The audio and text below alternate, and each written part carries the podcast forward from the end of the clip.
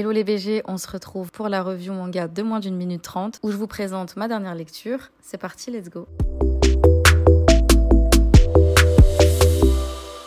PPPPPPP est un manga qui parle de musique et plus précisément de piano. Son titre assez original est une référence directe à l'abréviation du terme pianissimo PPP qui indique sur une partition les passages où l'interprète doit jouer très légèrement. Et comme ici, le personnage principal a le don de jouer encore plus doucement qu'un pianissimo classique, on peut dire qu'il s'agit d'un PPP et ce perso principal, c'est Lucky Otogami, fils de l'illustre pianiste Otogami et septième enfant d'une famille de septuplés. Tous prodiges du piano, sauf lui. Son manque de talent inné entraînera le divorce de ses parents et éloignera Lucky et sa mère du reste de sa famille. Lucky, qui jusqu'ici n'avait le droit de jouer du piano que pour sa mère malade à l'hôpital, va rentrer au conservatoire et tout faire pour montrer à tous ceux qui doutaient de son talent qu'il est bel et bien réel et encore plus monstrueux qu'on ne l'aurait pensé. J'ai adoré me plonger dans cette histoire. Depuis le temps que je la voyais passer dans le Shonen Jump, faut dire que c'était pas donné au début car j'étais pas du tout fan des dessins et puis mon avis a totalement changé au fil de ma lecture. J'ai compris en lisant l'histoire que de beaux dessins ne faisaient pas tout ici, les émotions s'en chargeaient très bien et que l'auteur tenait là une fabuleuse histoire qu'il fallait à tout prix sortir. PPPPP, c'est de Mapolo 3 et c'est disponible dès maintenant chez Nobinobi.